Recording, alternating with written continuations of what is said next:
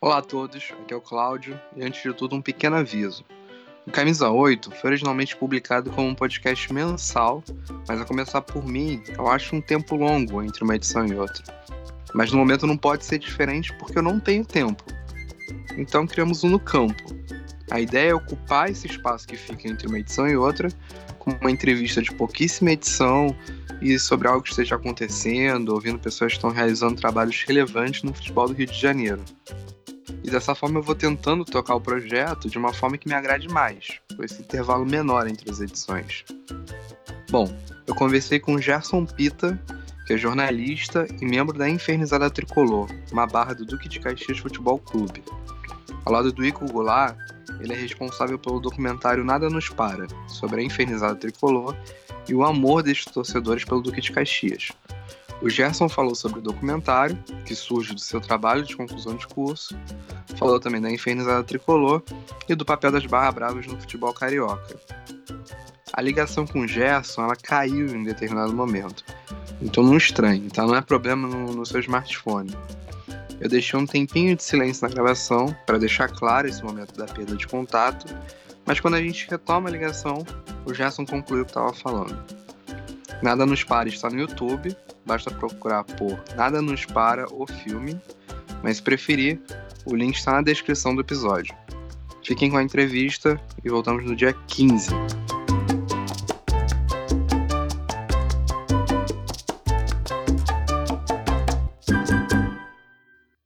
Então, Gerson, eu vi que você falou no site do Duque de Caxias que o documentário ele tem origem no seu trabalho de conclusão de curso. Eu queria que Isso. você falasse um pouquinho desse trabalho de conclusão de curso até chegar no documentário. Uhum. Então, vamos lá. É, eu fiz, eu tava eu fazia é, comunicação social, habilitação e jornalismo na Universidade Veiga de Almeida. E aí eu estava pensando em realmente fazer. Todo estudante ele pensa em fazer algo que é sobre o seu domínio, para você poder embasamento e você realmente não fazer com que esse processo estressante do trabalho de conclusão de curso seja muito atenuado. Então eu pensei que a coisa que eu mais domino é a história do Duque de Caxias Futebol Clube, que eu sou um, um amante do, do, clube há muitos anos. E como eu percebia que era uma coisa de falta de entendimento, de baixo entendimento para todo mundo que estava ao meu redor, eu tinha que é, explicar uma história do Duque de Caxias. Toda vez que eu, tinha, eu contava que eu era torcedor, eu tinha que contar essa história. E as pessoas realmente não tinham embasamento nenhum teórico. Eu entendi que tinha essa necessidade da gente contar a história, ter uma história contada. Aí eu decidi fazer meu, meu trabalho de conclusão de curso sobre a história do Duque de Caxias de Futebol Clube. No começo foi uma. É, como todo pensando em trabalho de conclusão de curso, a gente pensa no, no, macro e vai para o micro. Eu estava pensando em falar da história do, do Duque de Caxias como um todo e falei na minha parte teórica do meu trabalho. Meu trabalho foi um produto audiovisual que ele consistia, ora, trabalho teórico, prática, foi para monografia dita, e um produto audiovisual que foi o, o TCC, que foi o vídeo. É, quando eu fiz o vídeo, é, eu vi que eu fiz. Eu e o Igor, o Igor não estudava comigo, ele era um, um amigo é, videomaker que já tem um trabalho fora, é, já tem vários é, documentários gravados por ele. Eu pedi autorização da universidade e a universidade não, não viu problema de eu, de eu, de eu incluí-lo nas minhas gravações, até porque eu ia continuar com a parte do roteiro, direção de imagens, e ele ia fazer a câmera ele ia fazer a fotografia. E aí foi assim. Quando a gente começou a gravar, a gente, nós vimos que realmente o material ele ficou de. A gente, a gente fez muita imagem extra. Porque geralmente, né, assim, o estudante de, de jornalismo, quando ele está pensando em fazer um documentário, ele foca muito nas entrevistas, né, propriamente dita. Com esse olhar que o Igor trouxe de fora, a gente fez muita imagem de apoio. E aí as imagens de apoio, é, é elas que realmente a gente usou de, o nome literal, elas apoiaram a, a, o documentário e trouxe uma dramaticidade muito boa. Quando a gente viu o resultado do, do TCC, que foi o primeiro estágio do, do Nada no Espalho filme, a gente deu um estalo, a gente pode fazer alguma coisa melhor. A gente pode continuar, pode ser um trabalho continuado. É, não que o, o, TCC não tenha sido bom, por exemplo, eu tirei a nota 10 no TCC, mas a gente percebeu que a gente podia fazer algo a mais. Aí a gente falou assim, não, então vamos fazer um documentário. No momento que eu fui aprovado, a gente não parou de fazer o documentário, a gente continuou gravando, a gente continuou editando, a gente continuou estudando, nós fizemos um, um curso fora, nós dois, eu e ele, e aí direção de imagem, então a gente, ao longo desse tempo, por isso foi um, um processo muito demorado, desde o começo, da, do começo das primeiras gravações, tem, no filme tem imagens minhas de apoio, imagens de arquivo minha, que eu já tinha essa ideia de fazer o, o documentário já de anos, já no começo do, do, meu, do meu curso. Então, eu usei algumas imagens de arquivo e ele entrou com algumas imagens de apoio e imagens da, da de, de, gravação. Então foi isso, a gente foi juntando, lapidando, foram três anos de, de, de, de intensa gravação, estudo e edição para lançar esse material agora. Você falou desse seu processo da, da pesquisa, né? Que você sai do uhum. macro para chegar no micro. E uhum. eu, por, a minha questão na hora que eu comecei a ver é por que falar da, da barra, né? Da infernizada tricolor e não falar da história do clube no documentário? Então, porque a gente tinha, exatamente foi por causa disso. A gente imaginava e do macro contar a história do Caxias Futebol Clube. E aí, é, conversando com o meu orientador, ele falou assim: beleza, você vai falar sobre a história do Caxias Futebol Clube, mas você vai se basear em quê? Você vai contar a partir do quê? Você vai contar, por exemplo, a partir da visão dos jogadores, você vai contar a partir da visão é, dos dirigentes, vai passar uma, uma, imagem mais institucional, ou você vai contar a imagem a, a partir da, da imagem dos torcedores. E aí, é, quando eu vi, quando eu percebi que eu escolhi fazer dos torcedores, e aí eu também percebi que não é uma, tor uma torcida organizada, que não é uma que não é, é já é uma coisa de, de um entendimento já mais complexo, porque você explicar que tem torcedores organizados do Duque de Caxias é uma coisa. Você explicar que são barra bravas do Duque de Caxias outra, é outra coisa totalmente diferente. E aí eu vi que realmente era um diferencial, porque eu também tinha que explicar o que é barra. E aí, como eu, tô, eu tenho livre acesso, e também é um assunto que, eu, que, me, que me interessa, essa questão da Barra Brava, dos estudos de, da, da, da, da de torcida sul-americana, eu falei, não, vamos fazer da, da ótica da infernizada à Barra Brava. E aí foi assim que a gente pensou fazer o Nada dos Para. É, é, é, essa era a minha outra pergunta, que o documentário ele faz essa questão de separar o que é uma barra de uma torcida organizada, né? Valorizando esse lado Sim. festeiro, afetivo entre os uhum. membros uhum. e rejeitando também um aspecto Sim. violento que é associado às organizadas. Sim. Sim. Eu acho que isso fica claro quando, por exemplo, vocês entrevistam idosos, tem uma torcedora que acompanha a Infernizada uhum. Tricolor. Dá para você uhum. falar um pouquinho de como você entende essa diferença claro. entre a organizada Olha, e uma barra brava? Vamos lá. É, assim, convencionalmente, é, aqui no Brasil, a gente nem conversando entre os outros grupos de barras bravas, a gente já convencionou que até o próprio modelo de barra brava que a gente importou da América do Sul a partir de 2007 e 2006, a, a Loucos do Botafogo foi a, a. Depois, logo depois, veio a Infernizada. E é, para você ver que a Infernizada ela é mais antiga, a Barra Brava mais, antiga, mais antiga do que muitas barras bravas, assim, até de time grande. A Infernizada ela é mais velha do que a Nação 12 do Flamengo, por exemplo. E aí, é, o próprio conceito de barra brava que a gente importou lá em 2007, 2006, no começo dos anos 2000, já não é mais o conceito que a gente está usando aqui. Exemplo, os barras bravas na Argentina são conhecidos por ser torcidas altamente violentas. Os barra bravas na Argentina, eles são conhecidos por serem os mandantes do tráfico local de Buenos Aires, por exemplo. O, o barra brava, presidente, capô, que é o presidente, quando o presidente de uma barra se chama capô. O capô da Barra Brava da, da, da Laguarda 12, do, do Boca Juniors, ele é altamente procurado na Argentina. A Interpol já, já expediu é, é, processo de procura dele na Europa, ele não pode sair da Argentina e coisas assim. Aqui no, no, no Brasil, a gente também está mudando é, a Barra Brava, porque, por exemplo, a gente percebe que a Barra Brava ela pegou essa fama aqui de ser uma torcida mais pacífica, então a gente consegue aglomerar um contingente de pessoas que elas são do mais diferentes níveis pessoais e de filosofias pessoais. Exemplo, no filme que tem idoso, tem mulher, mas no, dentro do, do, dia a dia de uma Barra Brava, é, eu vejo vários e diversos perfis. Como tem numa arquibancada. É normal você. A arquibancada, historicamente, era conhecida por juntar, aglutinar pessoas das mais diferentes camadas e das mais diferentes perfis.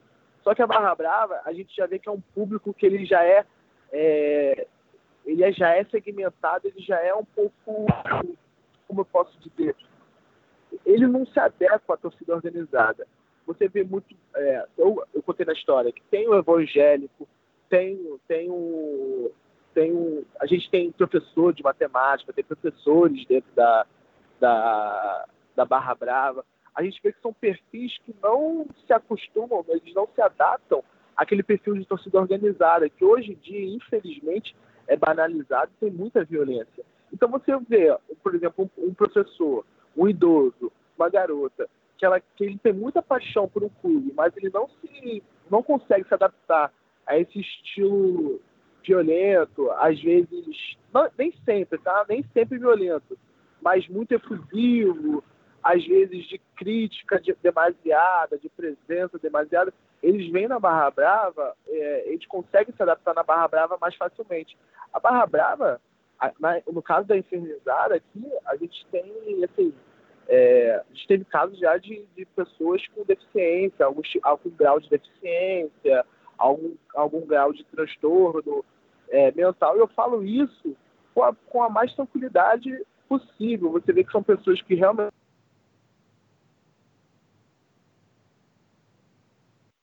Oh, desculpa. Oh, é esse negócio de internet, né, cara? Tudo bem. A gente pode. Você estava falando da, dessa questão Posso da diversidade, continuar. né? Então é, então é um público que eu vejo que realmente ele não se adapta na torcida organizada. Eu acho que assim não é uma crítica que a gente precisa fazer. Eu, eu, eu acho, eu amo a cultura do futebol. Não tenho nada contra a, a cultura da torcida organizada. Inclusive gosto. Inclusive já fiz parte. Inclusive não acho que a organizada tem que acabar. Eu acho que alguma, alguns fatores, algumas coisas que a gente vê na televisão, infelizmente tem banalizado a torcida organizada. E isso faz com que ela, tá, ela perde um pouco de espaço, ou ela está ela tá perdendo espaço para o povão, ou para a Barra Brava. A gente vê isso, um, um, um grande sinalizador disso é a torcida do Flamengo, que a gente viu que realmente cada vez mais ela está perdendo espaço para o povão. A torcida do Botafogo não, está cada vez mais. Hoje a Loucos pelo Botafogo é a principal torcida do Botafogo e é uma barra brava. Então, é, eu, na eternizada do tricolor, eu, eu vejo assim, muito, eu vejo o perfil dos garotos e garotas, que é um perfil que não se adaptaria à torcida organizada. É sim um pessoal assim, mais atuante na internet, é um pessoal mais jovem, apesar de a gente ter as figuras dos, dos é, dos senhores que a gente botou no filme, a Infernizada tem muito jovem, tem aquele garoto que acabou de sair do ensino médio, que ainda está se descobrindo como homem, ainda não está tá, tá à procura do primeiro emprego. Então, é um grupo que a gente vê que assim, não se adaptaria na torcida organizada e eles conseguem ver é, a Barra Brava como uma válvula de escape para continuar torcendo e, e, e colocarem isso tudo de uma, alguma forma na arquibancada. E aí, sobre aquilo que eu estava te falando, da, da, da, diferença da, da organizada para torcida da, da Barra Brava para torcida organizada, eu te falei que a enfermidade tricolor e o maior, os movimentos de Barra Brava no Rio de Janeiro, principalmente, a gente já não se intitula mais Barra Brava. Assim, entre a gente, a gente não fala que é mais Barra Brava. Gente fala só que é Barra. Porque realmente algumas coisas, alguns padrões, a gente está nem daquele modelo lá sul-americano a gente está seguindo. A gente nunca vai deixar de usar as nossas barras. São aqueles tecidos que a gente prende é, verticalmente em cima da torcida. Mas uma barra brava legítima sul-americana não tem uma faixa com nome infernizada como a gente tem. É, uma barra brava, por exemplo, não usa um bandeirão. Esse ano eu estou providenciando um bandeirão para infernizado. Porque a gente também não vai pegar um modelo engessado que deu certo e falar assim, eu só vou replicar aqui no Brasil e acabou. Não, a gente também tem que adequar e ver o que, o que, que da cultura a gente consegue ou não, que pega ou não pega, e também é, sentir a cultura local. Um exemplo disso é, por exemplo, a, os, a, os, cânticos. A, gente não fala que os, a, Barra Brava tem música, tem canções. Os cânticos da Barra Brava eles são muito extensos. A letra ela é muito, ela é, ela é, ela é grande, tem melodia, então, eu, eu, eu sou muito fã de melodia na, na, nos cânticos da, das Barras Bravas. Mas, por exemplo, as letras muito grandes não, não empolga, empolga no Brasil. Eu já percebi essa minha estrada aí de, de, de Barra Brava que não empolga. E é, assim, é, é, uma das características da Barra Brava. Então, há alguns anos a gente já está colocando alguns cânticos assim que a gente, a gente identifica que dá para criar alguma semelhança. A gente está usando alguns elementos é, locais. Um exemplo disso foi é, ano passado, ano retrasado, um dos sucessos no Brasil foi a série La Casa de Papel. A gente pegou aquela a música é, original da La Casa de Papel e fizemos uma, um hit em cima daquele, daquele cântico e ele empolgou, foi o, o cântico do, do ano, assim. Então, a, a gente, para te demonstrar que aquele modelo de Barra Brava sul-americana fechado, já não é o modelo que a gente está usando aqui no Rio de Janeiro, até eu acho que no Brasil mesmo, entendeu?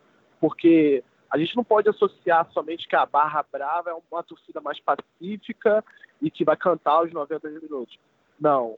Algumas coisas, assim, não, não é tudo de bom que a gente está importando de lá. A gente está tentando, na verdade, a gente está tentando importar tudo de bom. O que é de ruim, a gente está realmente tentando deixar para lá e medindo o que, o que a gente consegue fazer com a nossa cultura e característica local.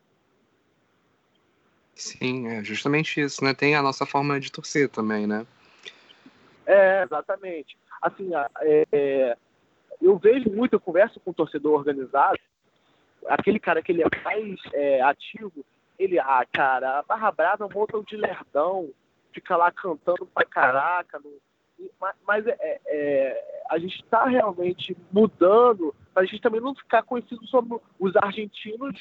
Tem muita gente fala, ah, é, Barra Brava dá moral para argentino. Não quero ficar conhecido como um grupo argentino dentro do Brasil. Não. A Barra, eu quero mostrar que a Barra Brava pode ser brasileira e a gente está colocando as nossas características. Vai ter bandeirão na, na, na banda, vai ter sim um repique, vai ter, vai ter sim um ritmo de samba, entendeu? Claro, não vou deixar a muda. A muda é o elemento, é o elemento principal da Barra Brava mas sim, a gente pode ter uma caixa de som e a, e a gente pode ter sim um, um, um, elemento do nosso samba dentro do Barra Brava, pode ter elementos do funk, sim, que a gente usa elementos do funk dentro da nossa Barra Brava, e eu acho que tem que ser isso.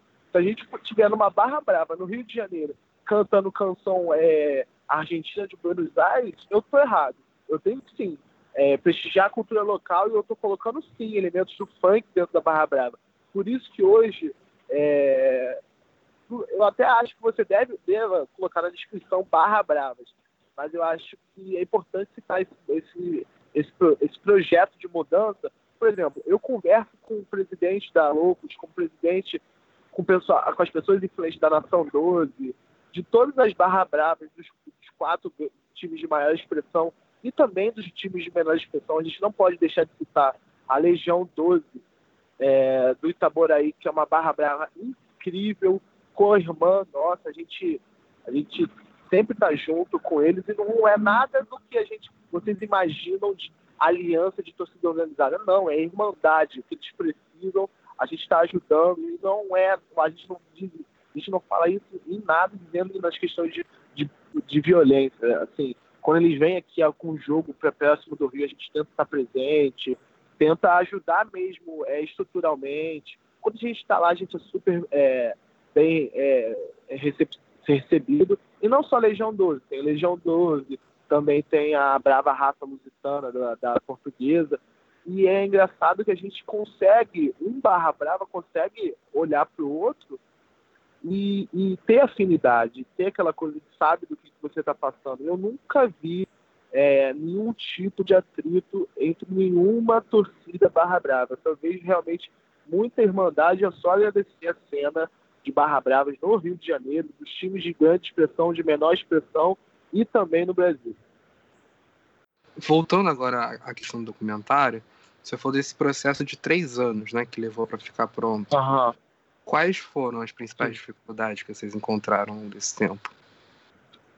As principais dificuldades, cara, é porque, assim, como, é, como já é de praxe, cinema nacional, ele é muito desvalorizado é, no Brasil, e eu não vou nem ficar questionando por que, que ele é desvalorizado. Infelizmente, ele é desvalorizado. A gente sabe que não é uma coisa que é, é, monetariamente não é atrativo, ninguém está investindo. Então, todo o processo do, do, do documentário ele foi é, bancado por iniciativa própria. A gente não teve apoio, aporte financeiro nenhum, de nada, patrocínio zero.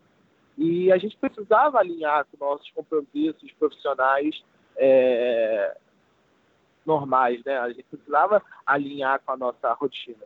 Então, eu não consegui, eu não consegui deixar de trabalhar para me debruçar sobre o projeto. E o Igor tão pouco. E, e, eu falo sobre o Igor, que o Igor é um, cara assim, de uma agenda muito difícil, conflituosa. Ele também trabalha com esporte, ele, trabalha na ANDI, que é a Associação Nacional é, de, defici de, de Deficientes Esportistas. Ele, e ele a gente teve muito problema na edição, cara. Foi muito difícil o processo de edição, porque a gente teve muito material. Assim, a gente realmente, eu, eu expliquei no pré-lançamento para todo mundo, todo mundo estava esperando um documentário de 50 minutos, uma hora, aquele documentário que a gente vê na Netflix. E eu falei, gente, é, desculpa, não é porque a gente não quer, não é porque a gente não tem material. A gente só está fazendo um documentário de 20 minutos porque a gente precisa a gente a necessidade de colocar esse filme em, em festivais, e é o tempo limite para um festival, 20 minutos.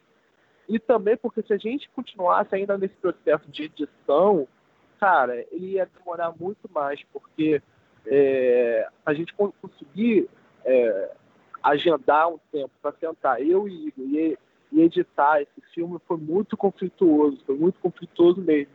Então, se eu quisesse realmente perder mais tempo para editar um filme de uma hora, uma hora e dez, esse filme ia demorar mais anos para sair e o material está ficando velho. Já tem três anos e o, o assunto está engavetado. E não é por falta de querer. Então eu falei, cara, vamos focar agora. Tem que ser 2019, é um ano de muito empoderamento para a eternizada. Então vamos lançar esse filme de 20 minutos. A maior dificuldade do processo de de, de formatação desse, desse projeto, com certeza foi o processo de edição. O processo de filmagem, a gente, talvez por a gente estar tão apaixonado e tão motivado, a gente fez tanta filmagem que foi muito difícil, realmente, botar só 20 minutos na tela para vocês assistirem. Uhum. É, e, e, teve um evento agora de lançamento, né, no último domingo? Sim. Como é que foi? Sim. Como é que foi o evento? Como tem essa resposta até agora também? Cara, olha, o evento, é, quando a gente pensou no evento, a gente, de, tudo na eternizada a gente imagina é, um quantitativo bem abaixo do que, que a gente pode ter. Eu acho que a gente até se superestima, sabe? E aí eu tava pensando, no dia que eu fechei o evento, eu falei, cara, eu não vou mentir pra vocês, espero aqui 30 pessoas. E se vier 30 pessoas, eu vou estar super feliz que essa é a nossa meta, porque já mostra que são 30 pessoas interessados em cultura local, cinema e esporte, o que é muito difícil na Baixada Fluminense, entendeu? E eu falei, pô, se eu conseguir 30 pessoas, é, é, eu, tô, eu tô feliz. No evento de lançamento teve muito mais do que o dobro.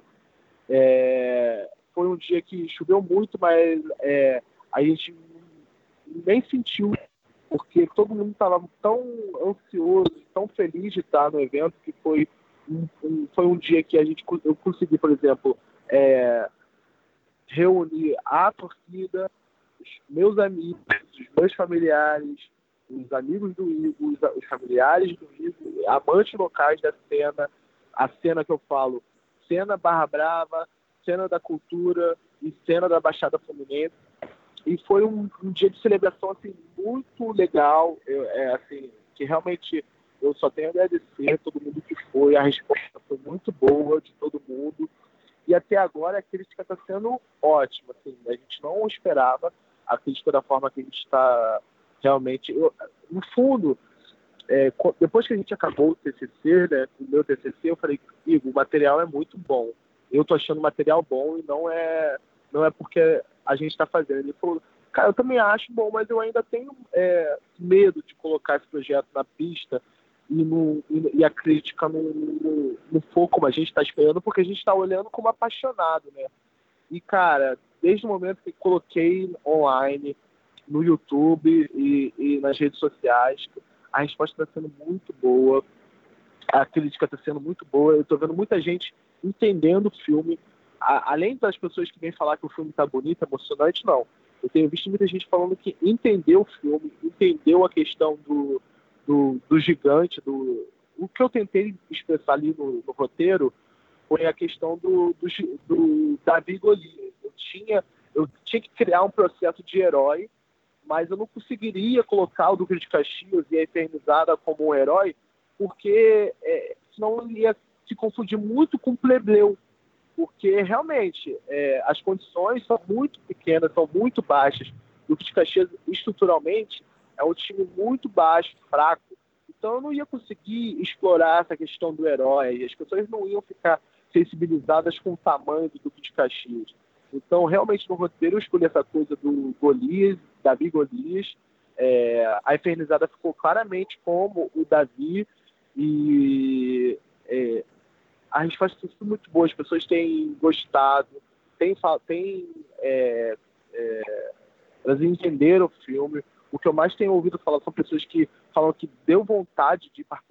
É isso que era a minha maior, meu maior projeto dentro do Nós Espalha. As pessoas falam que tem vontade de conhecer agora.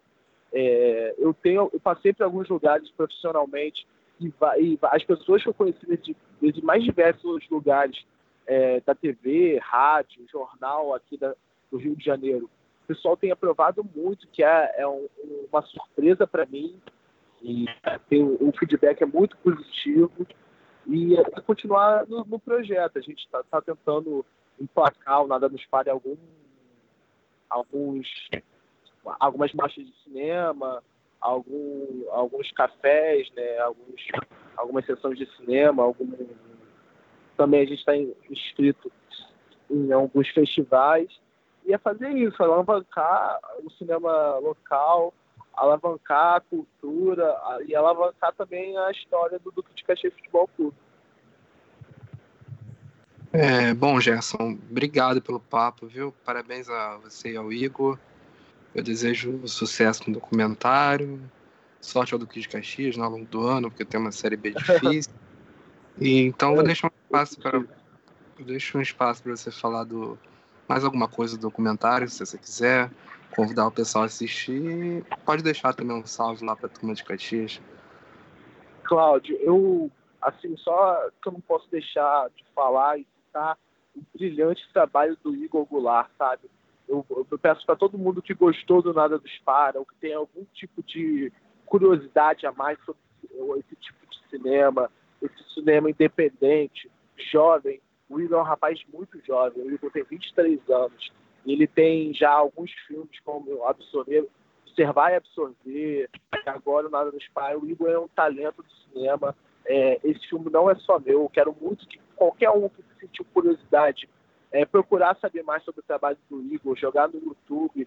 Ele é muito bom, muito bom fotógrafo também. E convidar assim, todo mundo é, é, a se interar mais. É, quem quiser conhecer a Infernizada, ela é uma das torcidas assim, que ela, ela abra, abraça mesmo, abrange qualquer tipo de particularidade. A gente tenta ser muito solícito com todo mundo, dar muita atenção para todo mundo. Quem tiver qualquer curiosidade pode chamar, falar com a gente em qualquer rede social, que a gente vai dar o máximo para testar qualquer tipo de esclarecimento, dúvida e ajudar vocês a conhecerem a eternidade de qualquer forma.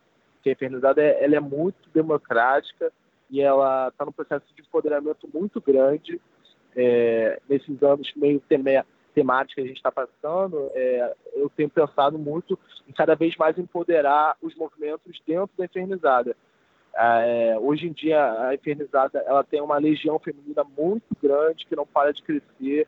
E é, só agradecer mesmo a, a, crítica de todo mundo e esperar vocês na arquibancada, quem sabe, a, é, ajudando o Crítica X, fazendo parte da infernizada, tá bom? Não,